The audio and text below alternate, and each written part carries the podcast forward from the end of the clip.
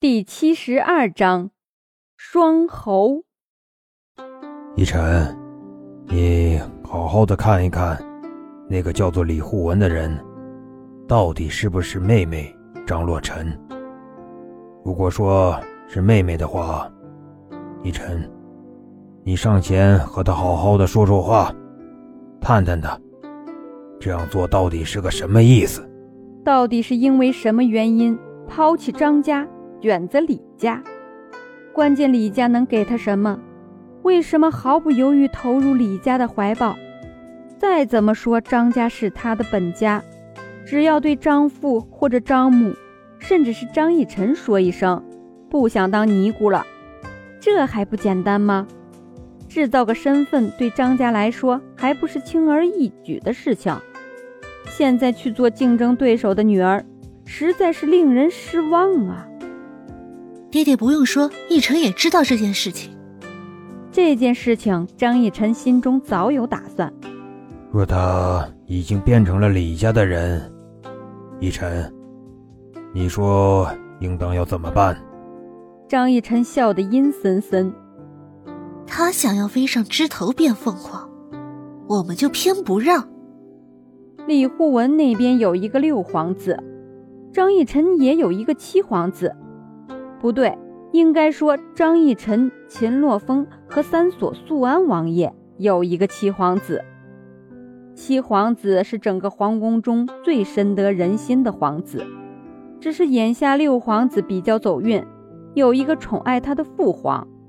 不过未来要是在张家、张逸晨和秦洛风以及三所素安王爷的帮助下，七皇子成为太子也不是不可能。再说了，怎么看着七皇子都不是那种两面三刀的人，至少能让人放心。逸晨，你的意思是？丈夫听得有点迷糊，但是会一点读心术的秦洛风已经知道张逸晨的想法了。张逸晨接下来要算计的人是皇帝最宠爱的六皇子。父亲，我的意思你还不明白吗？我的意思是，张逸晨目的明确，但是张父还要合计一下七皇子这个人算不算可靠。虽说举国上下他算是既有品德又有声名的皇子，但这关乎张家未来存亡，这事儿可不能有半点差错。这要站错了队，等到新帝登基，第一件事就是打压张家。现在正是战乱时期，皇家正是用人之际，暂时不会轻易的动张家。要是等到战火平息，世界和平，将军府作用不大的时候，保不齐会拿张家说事儿。父亲，我的意思就是，为什么我们不帮衬七皇子？七皇子人品、才情都比六皇子要好，绝对是明君的材料。而且七皇子本身和我们关系就不错，这怎么说呢？因为张逸晨和三所苏安王爷关系还算可以，而七皇子和三所苏安王爷关系好，也就间接等于张逸晨和七皇子关系好。张父也曾想过，要不要站在七皇子这边，但是七皇子看起来遇事无争。对皇位似乎并没有太大兴趣，虽然在各方面的能力都远超六皇子，但是如果他无意皇位，岂不是尴尬？这个我当然知道，但是我们不知道他有没有当皇帝的心思。七皇子比较特立独行，以前皇上让他接手处理过一段时间的政事，七皇子当时做的无可挑剔。但是从那次之后，皇上就没再让他处理过政事了。一些人猜测，皇帝是嫉妒自己孩子处理政事的手段太高明；另外一些人则猜测，是因为七皇子觉得政事处理起来太无聊，就放弃了。无论是哪个原因，都觉得有问题。对于触手可及的皇帝宝座，没有哪个皇子是不想要的。张逸晨猜测，这几年七皇子不接手政事，与世无争的样子是装出来的。倘若真是装出来的，那张逸晨可是要对他刮目相看了。父亲不用担心这个，反正逸晨过几天就要去皇宫了，到时候问一下就行了。七皇子很关键，张逸晨也得上上心了。张父点点头，嗯，也好。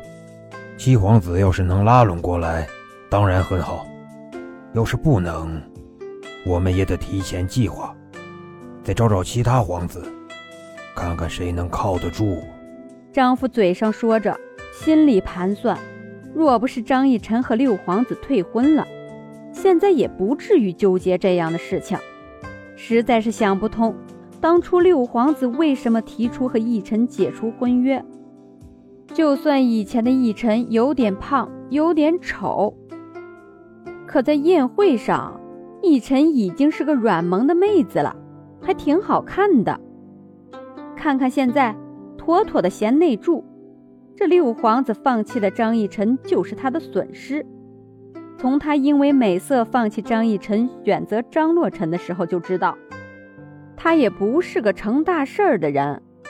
这样比起来，七皇子要好太多了。那好，等到了皇上给我和洛风封侯的时候，我们就去问一问。张逸晨脸上的笑容很可爱，可爱的让人看不出是个能算计的人。秦洛风和张逸晨拜别了张父，等到再次相遇的时候，便是在十天之后的封赏大典上，两个侯爷同时封赏。这场面相当热闹，所有皇子、王爷、臣子等等都目睹了两人在金銮殿上接受封赏的场面。奉天承运，皇帝诏曰：“朕为治世以文，堪乱以武。张义臣、秦洛风，国家之干城也，乃。”能文武兼全，出力报效，俱可悯其计而不加之以宠命乎？辅佐朕，功不可没。予以侯爵锦级，张义臣封为封谷侯，秦洛风封为峡谷侯，钦此。太监宣读了圣旨，张逸臣和秦洛风实打实的磕了一个响头。谢皇上。两人同时起身接过了圣旨。夫妻俩都是侯爷，史无前例。张逸臣成为天越国的第一个女侯爷。张逸臣和秦洛风是天越国第一对侯爷夫妻。这侯爷的称号。得来的有点心虚，张逸臣是借鉴了前世诸葛丞相的空城计，只不过里面是真的有埋伏而已。这计谋可是诸葛孔明的智慧结晶，自己只是借鉴借鉴而已。张逸臣突然想到，自己还答应了李旺生，要将《孙子兵法》还有三十六计抄一遍给他，这岂不是要了命了？自己最讨厌抄书，更何况还是写毛笔字儿，想想都觉得手腕酸痛。这事儿坚决不能干。